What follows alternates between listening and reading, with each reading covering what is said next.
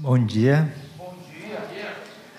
Glória a Deus que a gente pode louvar Ele dessa forma, que a gente tem tantas coisas para falar, porque só Deus é Deus nas nossas vidas. Sem Ele. Outro dia o, o Natan falou um negócio que para mim foi super legal. Desculpa aí te expor. Né? Ele falou: Ah, sem Deus eu não sou nada. E, e, e, é o jeito dele de falar, né? Mas ele fala de um jeito tão. dá vontade de rir de um negócio tão bonito, sabe? Mas daí. a gente não estava nem falando disso, né? Estava falando de outra coisa. E eu achei muito legal, e eu só queria colocar aqui, porque sem Deus a gente não é nada, sem Deus a gente não poderia cantar dessa forma, a gente não poderia louvar tantas coisas que a gente tem. O pastor falou motivo para já, já acorda vivo, a gente acorda já com motivo para sorrir. E eu estava pensando realmente nesses motivos que a gente tem de coisas boas na nossa vida. A gente também tem muitos motivos de coisas ruins e às vezes eu fico um pouco meio perdido nesse vai e vem de coisa que eu acho ruim, coisa que eu acho boa, se eu fico desanimado, se eu fico animado. E outro dia eu estava. Esses tempos começou a ter propaganda política, né? Porque a gente está em, em, época de preparação para a eleição. E eu percebi que eu fico bem incomodado com propaganda, não só política, propagandas em geral. Uh, porque eu não gosto que as pessoas tentem me vender alguma coisa. E é um pouco triste, porque quando a gente estuda a própria propaganda em si, o pessoal da comunicação é, tem um certo lado que você está tentando dar uma forçada para que a pessoa compre o produto, para que você convença de alguma forma, e às vezes nem sempre a gente acredita no produto que a gente está vendendo, né? Se, se, eu for pensar, dependendo, né, o, o não sei, o Desk já, já trabalhou em alguma coisa assim, alguma empresa contrata, ele tem que fazer alguma coisa para vender um produto, mas como será que fica se ele não acredita no produto? Será que ele só pode trabalhar com coisas de produtos que ele realmente acredita, porque ele não vai estar tá mentindo quando ele fizer a propaganda? Será que a, a gente pode falar bem das coisas que a gente não tem conhecimento? E eu fiquei pensando nisso tudo porque é, quando eu não sei o que fazer com o que eu estou falando, que eu estou vendendo, ou quando o que alguém está me falando e eu estou tentando ver, averiguar se é bom ou ruim, por exemplo, no caso das propagandas políticas, a gente vê, nossa, vamos ver o que esse candidato tem a dizer, ou aquele outro, porque eles vão estar falando sobre eles. E, e, e é estranho, porque é muito sobre autopromoção, que eu, eu não gosto muito, e um pouco sobre ataques às outras pessoas, que eu também não gosto muito. Mas quando eu escuto esse mar de opiniões diferentes e cada um fala uma verdade tão confusa para mim, eu fico perdido. E é muito parecido quando a gente não sabe para onde ir, para quando a gente, por exemplo, está no escuro. Outro dia eu fui fazer um teste com, com essas luzes aqui que estão iluminando a gente, para saber se elas funcionavam, se eu, né, a gente colocou uns negócios diferentes. E eu liguei e não dava para ver nada, porque estava claro, né? Daí eu falei assim: ah, não, a luz eu não vou enxergar direito quando tem todas as outras luzes misturadas, deixa eu apagar tudo. Aí eu desliguei todas as luzes para poder testar a minha luz, mas eu não conseguia ligar ela porque eu não sabia onde ela estava. Daí eu me perdi no quarto. É, é, sério, isso aconteceu anteontem. Eu fui tentar e eu, eu fui teimoso, né? Falei, não, nossa, dá trabalho ligar a luz de novo para eu encontrar. E eu fiquei procurando e eu não achava a tomada, porque eles não têm interruptor, teria que colocar direto na tomada. Eu não conseguia encontrar e eu não estava achando no meio do escuro aonde ligar a luz. E, e bom, isso eu, eu percebi que tem é, exatamente o que, que eu estou passando essa confusão, que a gente passa de confusão no mundo, né? O mundo tem muita coisa ao nosso redor, tem muita gente tentando vender coisas que nem sempre a gente acredita. Isso é a nossa, nossa trajetória encontrando Jesus. Antes de encontrar o nosso Salvador, a gente está perdido como se estivesse no escuro, a gente não sabe onde está tomada. Às vezes a gente tenta ser muito teimoso e encontrar mesmo sem enxergar. É, eu, eu vou contar um pouquinho mais. Eu tive que ligar a luz mesmo, eu não encontrei a tomada. Eu liguei a luz, deixei lá preparado, daí desliguei de novo, né? Daí usei a luz do celular depois. Mas uh, a gente precisa realmente dessa guia. E essa guia é Jesus. E a gente que está aqui, agora conhecemos, agora vivemos no caminho de Jesus. É, tem um versículo, eu gosto muito desse versículo, está em Efésios 5, 8 e 9. Ele diz assim: Porque outrora vocês eram trevas, mas agora são luz no Senhor. Vivam como filhos da luz, pois o fruto da luz consiste em toda bondade, justiça e verdade. Isso está em Efésios 5, 8 e 9, que está logo antes do texto de hoje, que vai ser muito importante também. Isso ele está falando para aqueles que são cristãos, para aqueles que creem no Senhor Jesus, que agora são filhos da luz e assim a gente deve viver de acordo com essa luz. Se tem alguém aí assistindo que não não vive de acordo ainda, que não conhece esse Jesus e, e tem se sentido perdido dessa forma, preste atenção, porque o que a gente vai falar não é um, uma ideia nossa utópica que não pode ser alcançada, é, coisas muito difíceis de se tornarem reais. Não, são coisas verdadeiras, coisas que a gente é, não só crê em alguma coisa que não existe, mas a gente crê e acontece na nossa frente. Nós somos filhos da luz, nós vivemos no, no caminho de Jesus e ele aponta para onde a gente tem que viver. E para onde a gente tem que viver, hoje a gente vai conversar, a gente tem falado sobre família, hoje a gente vai falar sobre como é uma família consagrada, uma família que é dedicada ao Senhor, uma família de fé. Nós estamos aqui reunidos, somos a família da fé, somos dedicados ao Senhor. É, que nem o pastor falou na Santa Ceia, ele teve o sacrifício, ele nos purificou e agora que temos é, é, a oportunidade de viver em santidade, a gente tem esse desafio. Como a gente faz para viver como uma família consagrada? É, o texto de hoje é um pouco comprido, então eu normalmente leio ele no começo inteiro e depois eu vou parte por parte, mas eu vou só parte por parte hoje. Então, vamos começar. É, Efésios, ele é uma carta de Paulo, e Paulo ele é um apóstolo que fala bastante e bem difícil.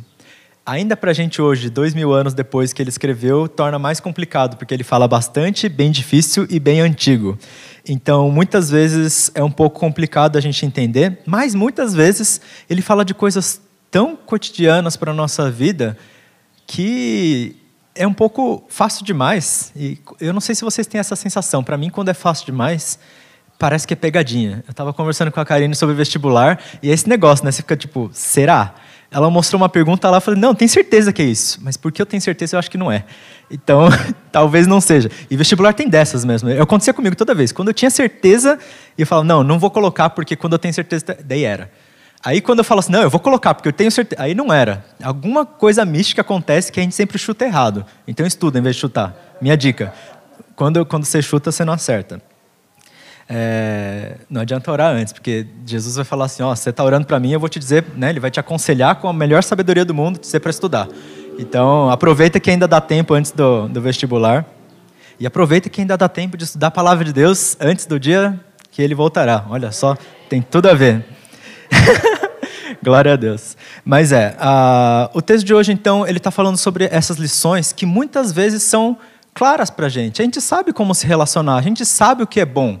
Eu, o que eu tenho ouvido, ouvido muito na TV agora é: se você quer que melhore, faça isso. Se você quer que melhore, escolha tal coisa. A gente sabe o que a gente quer de melhor. A gente não quer pessoas ruins ao nosso redor dizendo coisas ruins, a gente não quer violência, a gente não quer é, relacionamentos conflitosos. Agora, como será que a gente alcança isso?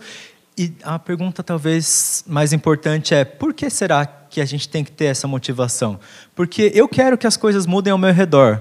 Mas se eu não tiver motivação para eu mudar, as coisas para os outros também não vão, né? Não adianta eu querer que os outros mudem para mim se eu não mudar para o outro, e não adianta eu querer eu não querer mudar, senão eu não vou. Eu preciso ter uma motivação muito clara e essa motivação é o viver na luz de Jesus. OK.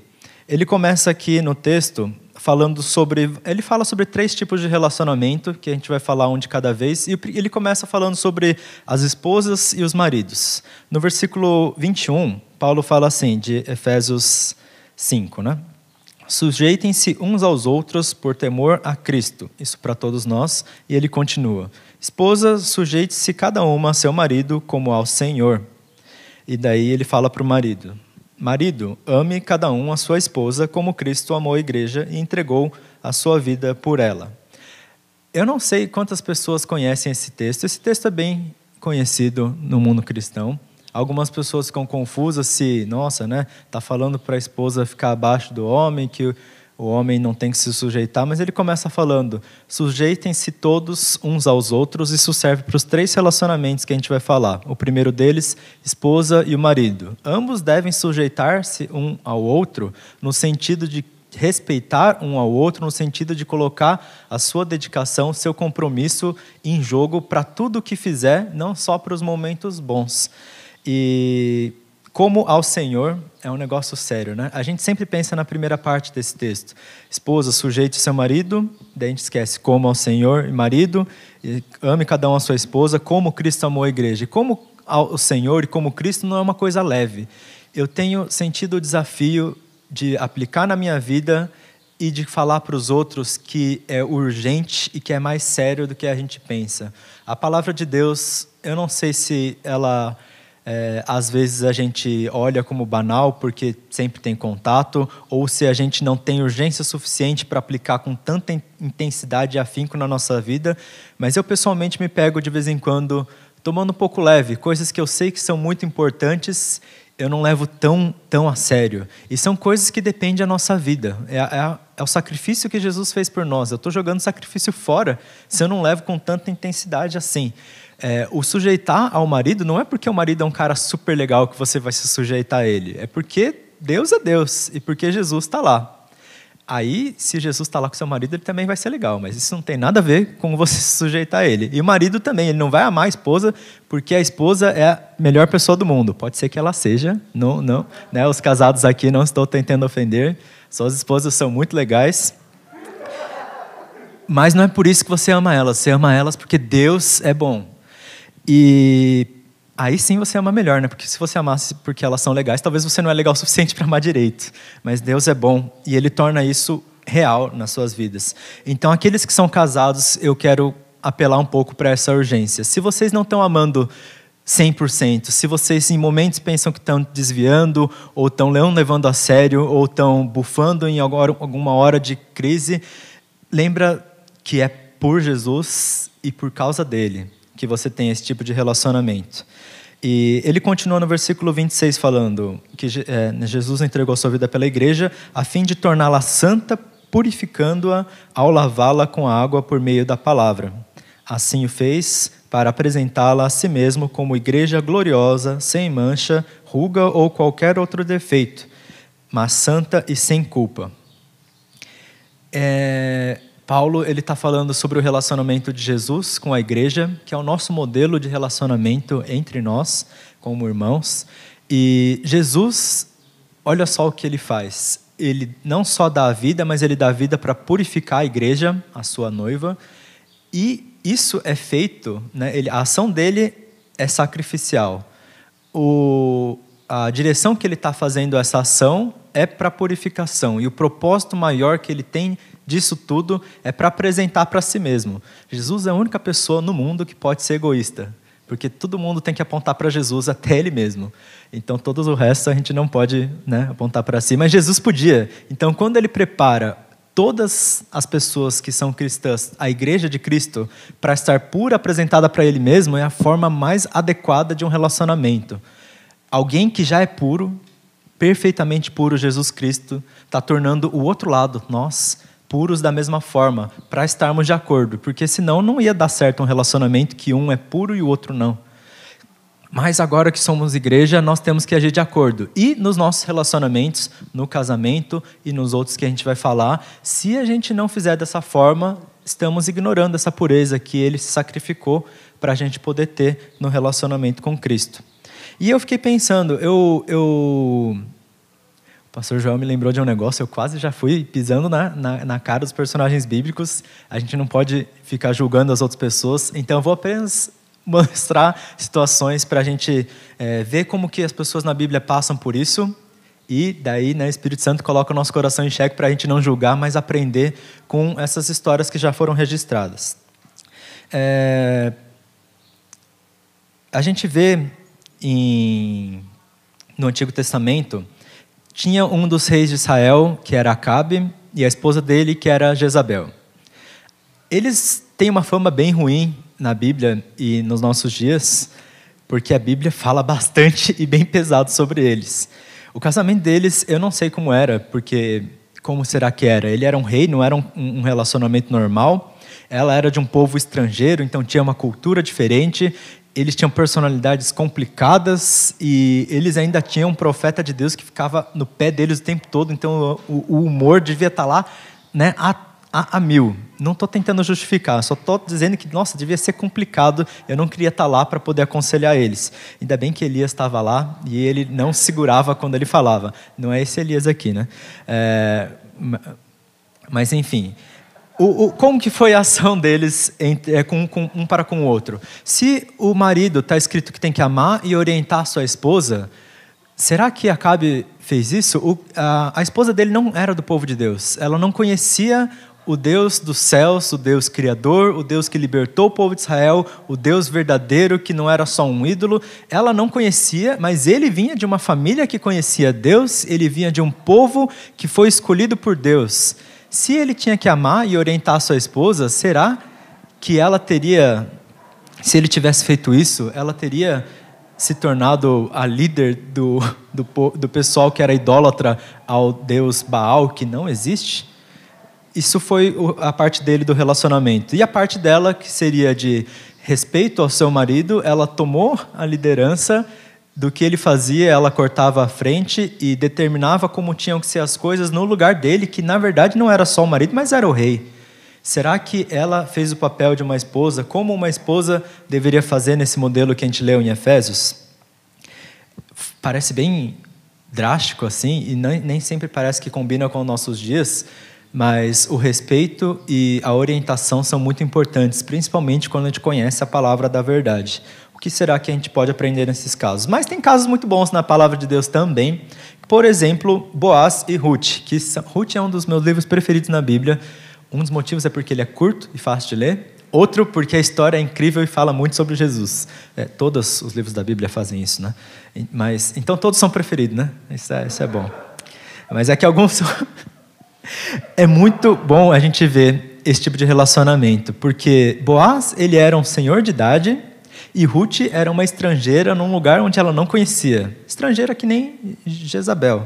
É, ela não era do povo de Deus. Mas Ruth, a postura dela, quando a gente lê nessa história, é o tempo todo de submissão, é o tempo todo de respeito, e o que ela fazia, não só a, a Boaz, que não, na, no momento que eles se conheceram, se é, tiveram contato pela primeira vez, não eram casados, né? mas ela também tinha muita submissão à figura de autoridade que estava com ela, que era a sua nora é, Noemi, que não era de sangue, né? porque era a mãe do falecido marido dela, mas ela, ela obedecia tudo que, que a outra falava. E ela fez assim o tempo todo com uma personalidade que parecia ser tão mansa, tão passiva, e as coisas foram indo de acordo com a vontade de Deus. E Boaz respondeu da mesma forma, foi muito respeitoso, ele fez tudo no momento adequado que tinha que ser. Se vocês quiserem entender melhor sobre essa história, lê Ruth, quatro capítulos, 20 minutos, facinho devocional de amanhã já está pronto, ou de hoje, se você ainda não fez. Mas Boaz, ele, ele não tinha dever nenhum para com Ruth. Ele podia simplesmente casar com ela, tomar a herança da família dela e ficar lá. Ele não precisava cuidar dela, mas ele cuidou. Ele não precisava orientar ela nos caminhos de Deus, que ela não conhecia, mas tanto ele provavelmente orientou, como o bisneto deles, o rei Davi, continuou andando nos caminhos do Senhor de forma exemplar. Ele tem que ter aprendido isso em casa, porque não tinha escola na época. E se ele era bisneto de Ruth, muito possivelmente a, a, a mulher era responsável pela educação dos filhos na época. Então, possivelmente foi ela que ensinou o avô dele e assim por diante para chegar até no rei Davi que vivia de acordo com Deus. Então eles tinham um relacionamento desse tipo, de respeito, de orientação e de amor segundo o Senhor. E eles foram bem falados na Bíblia não só porque eles tinham esse caráter, mas pelos resultados que isso dá.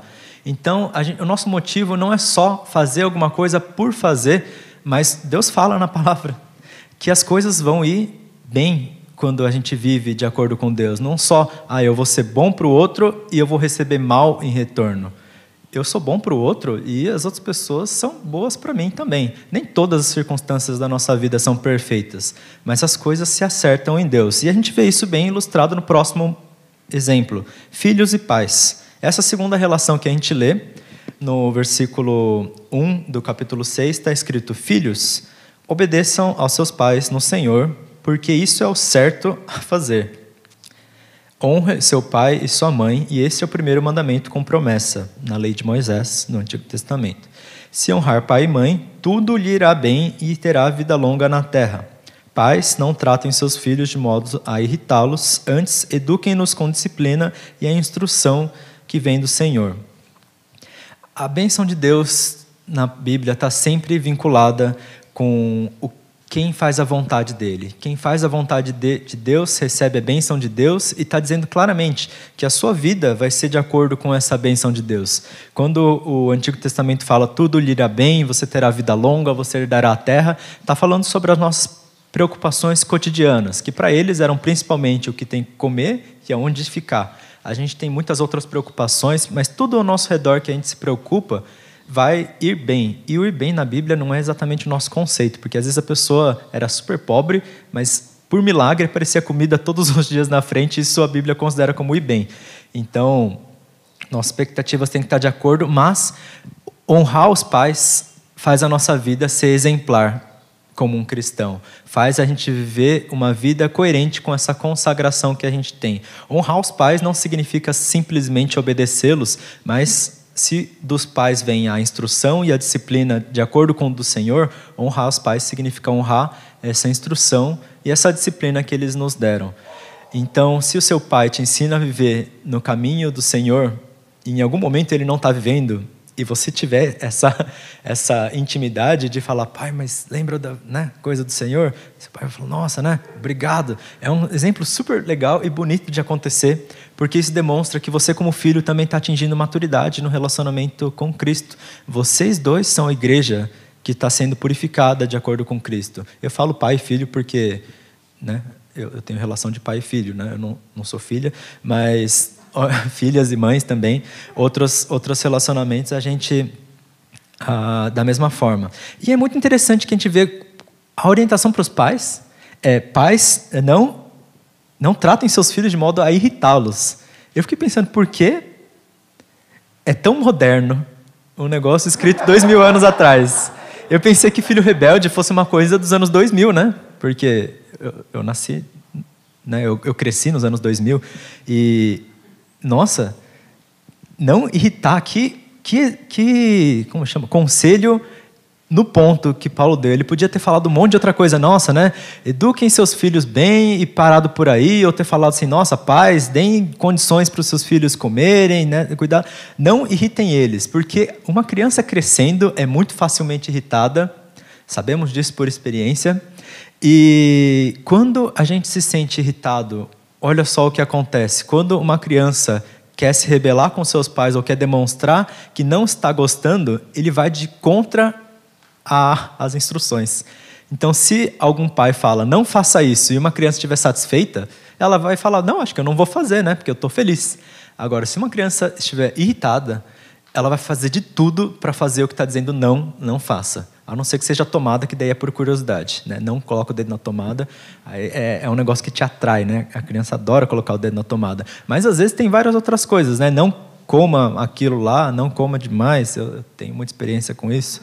Ah, é sério, na minha adolescência, um dos meus motivos de comer muito é porque meus pais falavam que não podia comer muito. Eu só queria, tipo, teimar mesmo, né? É, eles não pagaram pelo preço, né? Fui eu. Então, eu que fiquei, assim, né? Talvez eles pagaram, porque eles tinham que ver tudo isso acontecer comigo. Mas, é... Daí, Deus trabalha, Ele ensinou direito, daí eu aprendi o conselho e comecei a comer direito. Minha mãe falava bastante disso porque ela é nutricionista, né? Então, se o seu pai é pastor e fica o tempo todo vomitando versículo na sua frente, não sei se é assim que acontece com vocês, a minha mãe ficava o tempo todo falando assim: não, não, esse aqui tem tantas calorias e ele serve para tal coisa, se você comer em tal proporção, ele vai ativar as proteínas, sei lá o quê. Eu falava assim: você sabe o que é proteína, mãe? Ela, sim, eu estudei na faculdade. Eu falava, é, tinha faculdade na sua época? Tinha. Ah, eu, eu, eu, tinha essa dúvida, porque eu achava que o mundo dos pais era em preto e branco, né? que a realidade era em preto e branco na época. Aparentemente, o mundo dos nossos pais é muito parecido com o nosso. E significa que a instrução que eles nos dão também são muito verdadeiras para os nossos dias. Hoje, amanhã é dia das crianças, ou hoje? Semana que vem? Amanhã? Eu não faço ideia de feriados, desculpa, gente. A gente celebra o Dia das Crianças porque a gente está pensando no futuro, nas novas gerações, na esperança que a gente tem para os novos dias. Então, pais, se vocês querem que as suas crianças cresçam bem, orientem eles no caminho do Senhor. E crianças, se vocês querem viver bem, honrem seu pai e sua mãe. Mesmo se não forem cristãos, honrem seu pai e sua mãe. E se você for cristão com pais não cristãos, honre seu pai e sua mãe e faça a vontade de Deus, que é de acordo, né? E também tem exemplos de filhos e pais na Bíblia. Absalão talvez não é uma pessoa muito conhecida para a gente, mas o rei Davi era, a gente falou dele hoje. Rei Davi, ele parece uma figura exemplar na palavra de Deus, mas quando o assunto era ser pai, ele tinha muitas dificuldades, até porque ele tinha muitos filhos. E Absalão foi um filho que teve a sua irmã violentada e o rei Davi não fez nada nesse assunto. E ele ficou muito irritado. O rei Davi é, o irritou e ele se revoltou contra seu pai. Ele tentou tomar o trono, mas Deus estava do lado de Davi e Davi recuperou o trono no final das contas. Mas ainda assim a gente vê uma relação de muito atrito que poderia ter sido de outra forma. Davi ficou muito triste quando Absalão acabou morrendo porque se revoltou. Mas talvez poderia ter sido de outra forma se a gente tivesse, a gente não, mas eles naquele momento tivessem levado com mais urgência, talvez na infância, talvez em outros momentos, essa instrução, esse é, respeito que eles tinham que ter. É, Samuel é uma outra pessoa na Bíblia que teve pais uh, ausentes, mas ah, parece ter sido muito diferente, porque Samuel, ele foi, a sua mãe Ana prometeu para Deus que se ela tivesse o filho que Deus tinha é, que acabou dando para ela, ela consagraria ele para sempre para o trabalho no templo. Então, quando Samuel nasceu, Ana ela, ela criou por alguns anos e depois ela deixou ele no templo para sempre. E ele ficou lá. Ele não podia ficar em casa, ele não podia herdar o trabalho do pai, que era normal naquela época, ele não podia viver uma vida normal, ele podia ter se sentido abandonado na casa de um outra pessoa desconhecida, ele podia ter se sentido é, sozinho, porque os irmãos adotivos dele, né, que estavam lá os filhos do sacerdote que ele cresceu na casa, eram muito mais velhos. Ele podia ter se sentido muito mal, mas ele levou tanto a sério a instrução que a mãe deu para ele antes que ele crescesse até chegar à idade de sair de casa, que ele se tornou um ele um juiz incrível no povo de Deus, ele foi o último dos juízes, né? na época que ainda não tinha reis, ele é, foi um profeta de Deus, o que ele falava está escrito que acontecia, de tão em sintonia que ele estava com Deus, ele sabia o que Deus queria fazer, ele falava, e obviamente porque Deus era Deus, ele fazia. A ponto de que ele, ele, ele que assumiu papel, o papel no templo para as obrigações de Deus, que deveria ser os filhos do sacerdote, não ele. Mas os filhos do sacerdote não estavam honrando os caminhos de Deus. E ele fazia isso, a minha avaliação, porque ele aprendeu a orientação e ele honrou os seus pais que o orientaram no caminho do Senhor. Então, o povo caminhou muito bem por causa disso, e depois ele também teve a honra de ungir o rei de Israel, Davi, que ficou conhecido como um dos, um dos melhores reis da história deles, o melhor rei depois de Jesus, né? Mas outro caso que é o caso mais abrangente. Os primeiros dois casos que a gente falou que Paulo comenta são dentro do nosso núcleo familiar mais próximo. E o segundo esse último caso, terceiro, é todos os outros casos. Ele fala sobre escravos e senhores, mas não se enganem porque hoje não tem mais escravos e senhores. Isso vale para todo mundo. Não só sobre, ah, não, o equivalente seria chefes e empregados. Isso vale sobre líderes e liderados, isso vale sobre pessoas mais velhas e pessoas mais novas, irmãos mais velhos e irmãos mais novos. Eu olhei ao contrário, desculpa. É, isso vale para qualquer pessoa que tem influência sobre outra e qualquer pessoa que é influenciada por alguém. Está é, escrito no versículo 5: Escravos obedeçam a seus senhores terrenos com respeito e temor Sirvam com sinceridade como serviriam a Cristo. Procurem agradá-lo sempre, não apenas quando eles estiverem observando. Como escravos de Cristo, façam a vontade de Deus de todo o coração. Note que os escravos não são escravos dos seus senhores. Ele chama de escravos de Cristo e por isso obedecem aos seus senhores. Quando alguém é cristão, você é primeiro escravo de Cristo e depois você deve ah, é, as suas obrigações a pessoas que te têm autoridade. Seja o seu chefe, seja seu líder, seja seus irmãos mais velhos na fé ou biológicos, seja qualquer pessoa que te exerce influência. É porque a gente é escravo de Cristo porque e tem que fazer como se servisse a Cristo sem ser como chama desleixado, né? Às vezes parece que não tem ninguém olhando, mas a gente tem que se esforçar. E se esforçar é um negócio difícil, porque se isso fala em todos os nossos relacionamentos, a gente tem que se esforçar quando alguma coisa parece muito importante ou quando não. Eu percebi que essa tentação para mim é muito clara, porque a gente tem tarefas em vários lugares diferentes. Por exemplo, é, eu tenho trabalhado no, no canal de YouTube da Holiness e eu acho muito divertido, então eu me esforço bastante. E daí o meu chefe lá, ele fica lá super satisfeito. E tá ótimo, né? Agora, tem o outro tarefa que eu tenho, que é na diretoria regional, que eu acho muito cansativo. E às vezes eu não me esforço tanto. E eu acho que eu precisava pedir perdão, porque falta bastante coisa lá e está precisando. E só porque eu não me interesso tanto, talvez eu me esforce menos. É, não é porque eu respeito menos um líder do que o outro, é, mas talvez eu respeito menos uma obra do que a outra, e as duas são obras de Cristo, então talvez em último caso eu estou respeitando pouco o meu Senhor Jesus. Se a gente deixa alguma coisa ao acaso, se para você, estudante, parece que estudar não é tão crente quanto servir a Deus, estudar também é servir a Deus, porque em Colossenses fala, né? Vocês fazem tudo para como, como se for para o Senhor e não para as pessoas. Então tudo que a gente faz pode ser adoração, tudo que a gente faz não pode ser desleixado isso nos nossos relacionamentos, não só nas nossas tarefas. Uh, eu pensei em, em, alguns exemplos na Bíblia desse tipo de relacionamentos, mas melhor do que isso talvez seja a gente olhar para Jesus, né?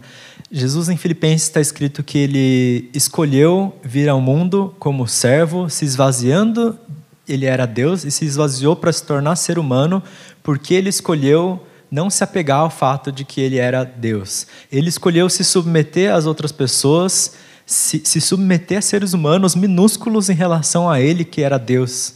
Ele, se, ele resolveu deixar a, a, o seu bem-estar na mão das pessoas que colocaram ele na cruz, sabendo de tudo isso que ia acontecer. Essa é a postura de servo que a gente tem que ter uns para com os outros, porque no versículo 21 de Efésios 5 está escrito: sujeitem-se uns aos outros. Esse é o centro de todos os nossos relacionamentos, seja entre maridos e esposas, seja entre pais e filhos, seja entre senhores e escravos. Todos os nossos relacionamentos na igreja têm em comum esse sujeitarmos uns aos outros. E isso não é nada intuitivo, porque a gente quer tentar sempre tomar vantagem, estar por cima. Mas o que eu queria pensar hoje não é sobre essas coisas que a gente sabe. Ah, a gente sabe que tem que respeitar entre marido e mulher, entre pais e filhos, entre senhores e escravos.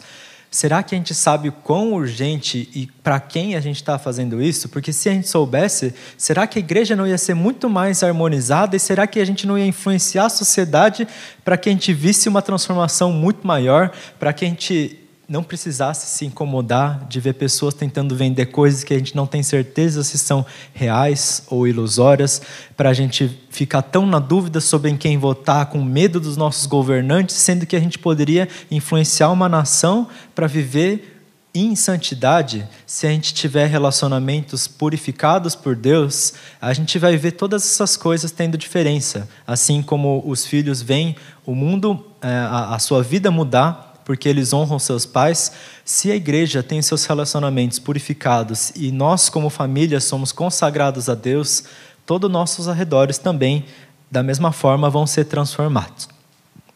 É, a gente vê que, só para resumir, uma família consagrada, a família da fé, os cristãos, todos aqueles que creem, têm nos casamentos uma relação de respeito e de amor, uma família consagrada tem nos, na sua relação de pais e filhos honra e educação, e uma família consagrada tem em quaisquer outros relacionamentos a dedicação e a preocupação. Então, esse respeito, amor, honra, educação, dedicação e preocupação que a gente tem que ter vale para todos os nossos relacionamentos, vale para tudo que a gente tem que fazer como sendo para o Senhor. Será que a gente tem vivido a nossa vida dessa forma? Será que a gente tem entendido a profundidade que a gente tem que viver? Porque por mais que soe repetitivo essas coisas, e eu fiquei na dúvida se eu tinha que falar mesmo, porque alguns é, eu não prego muito em cartas de Paulo porque eu acho muito repetitivo porque eu cresci só assistindo pregações sobre cartas de Paulo e uma vez do meu professor de, de pregação ele falou que ser repetitivo é bom porque a Bíblia repete muito assuntos importantes, por que eles são importantes. E porque ela repete, naquela época eles não tinham papel para ajudar a estudar, as pessoas decoravam. E porque falava toda vez, a gente entendia a gravidade. Então, eu vou falar mais uma vez: uma família consagrada é sujeita uns aos outros por Jesus Cristo. Se você ainda não vive 100% isso, se tem alguma coisa na sua vida que você pode pensar talvez lendo alguns dos exemplos na palavra de Deus, alguma coisa, alguma atitude que você tomou, seja desrespeito aos seus pais, seja falta de amor entre os cônjuges, seja falta de esforço e dedicação no seu trabalho, alguma coisa que você consegue lembrar, talvez nessa semana mesmo, tem acontecido coisas que você se arrepende que deixaram relacionamentos com atrito, eles podem ser restaurados porque Jesus continuamente nos purifica pelo seu sacrifício na cruz. Então tome isso em consideração. Vamos orar com isso em mente para que as nossas vidas sejam transformadas, para que a gente possa se apresentar como noiva pura, santa, consagrada, gloriosa diante de Jesus Cristo. Vamos orar? Senhor Deus, só o Senhor é Deus, só o Senhor é bom. A gente te pede que o Senhor tenha misericórdia de nós, porque nós não somos perfeitos e nós não podemos aspirar a ser perfeitos, mas a gente pode aspirar a viver conforme os teus mandamentos, conforme a tua instrução. Que a gente possa ser como filhos que honram a tua uh, orientação, a tua palavra, que a gente possa ser como noiva que busca ser pura diante do Senhor, que a gente possa ser como servo que se dedica em tudo na tua presença, meu Pai, que a gente possa ser igreja de Cristo que se apresenta consagrada ao Senhor. E se ao nosso redor a gente também vê pessoas que não fazem parte dessa família, mas que a gente quer que vivam também da mesma forma que a gente um relacionamento perfeito, um relacionamento próximo do ideal, que a gente não acha ser possível, que a gente ora, interceda e apresenta do Evangelho, meu Pai. Por favor, coloca nas nossas bocas a Tua palavra, para que a gente possa não só nas nossas ações, mas também expandindo para os nossos arredores, para todos os nossos relacionamentos, demonstrar a Tua verdade, meu Pai. Por favor, nos capacita dessa forma e nos purifica. Em nome de Jesus, amém.